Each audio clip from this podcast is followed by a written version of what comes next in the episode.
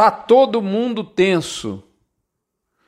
Esse é o tema do Mini Front chega para você no oferecimento de Alflex, identificação animal, o resto é brinco, e Asbran, a nossa associação que reúne 80% da indústria da suplementação mineral do Brasil a serviço da nossa valorosa pecuária de corte.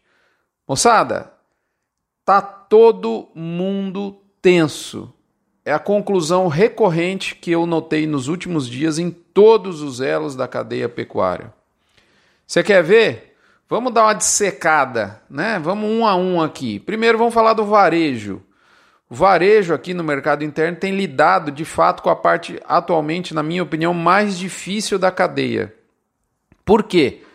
Eu digo isso porque ele está oferecendo um produto em nível de preço recorde para um mercado convalescente de saúde financeira, para dizer o mínimo.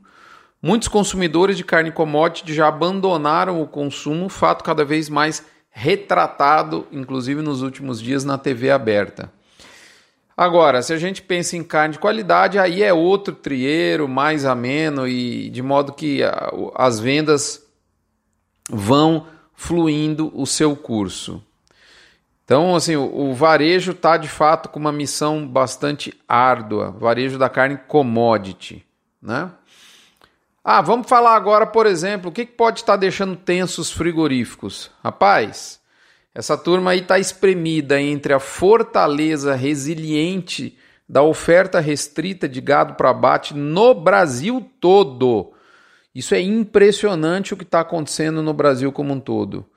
Às vezes a gente fica realmente pensativo se o Brasil tem de fato o rebanho que alguns levantamentos dizem ter.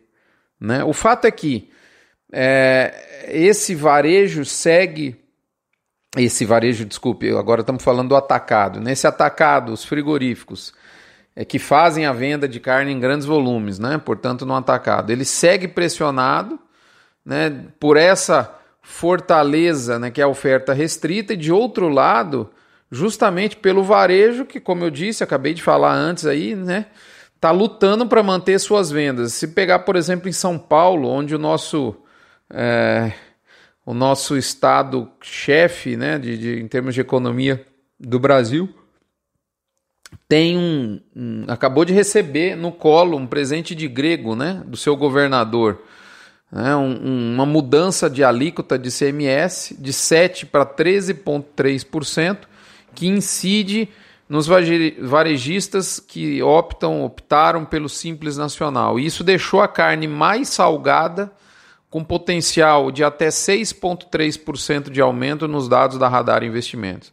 Então, assim, como se não bastasse todo o desafio do varejo, ainda vem esse. Bom, vou nem falar o nome do cidadão, né? Esse governador aí e, e, e bota mais esse presentinho para a turma.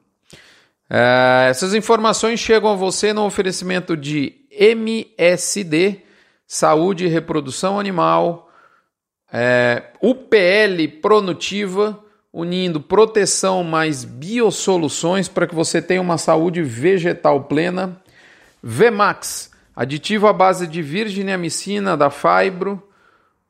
UPL Pronutiva, como eu disse, Boitel da Agropecuária Grande Lago de Jussara, Cicobi Cred Goiás, a nossa agência do cooperativismo financeiro do setor marista, que é o nosso braço financeiro da nossa pecuária, lá em Jussara, onde nós conduzimos, né, dando todo o apoio necessário. Com, é uma cooperativa que tem todos os produtos de qualquer banco e com uma vantagem muito grande. A linguagem é a linguagem do pecuarista, Cicobi Cred Goiás. E por fim, não menos importante, Nutron Cargill, uma turma aí que tem excelência na lida da nutrição da pecuária de corte. Moçada, Tensão do lado do varejo, portanto, eu já relatei do lado do atacado, né, dos frigoríficos. E do lado externo, nosso importador de carne, será que está tenso? Demais, demais. Eu diria que a maior fonte de tensão deles não é preço.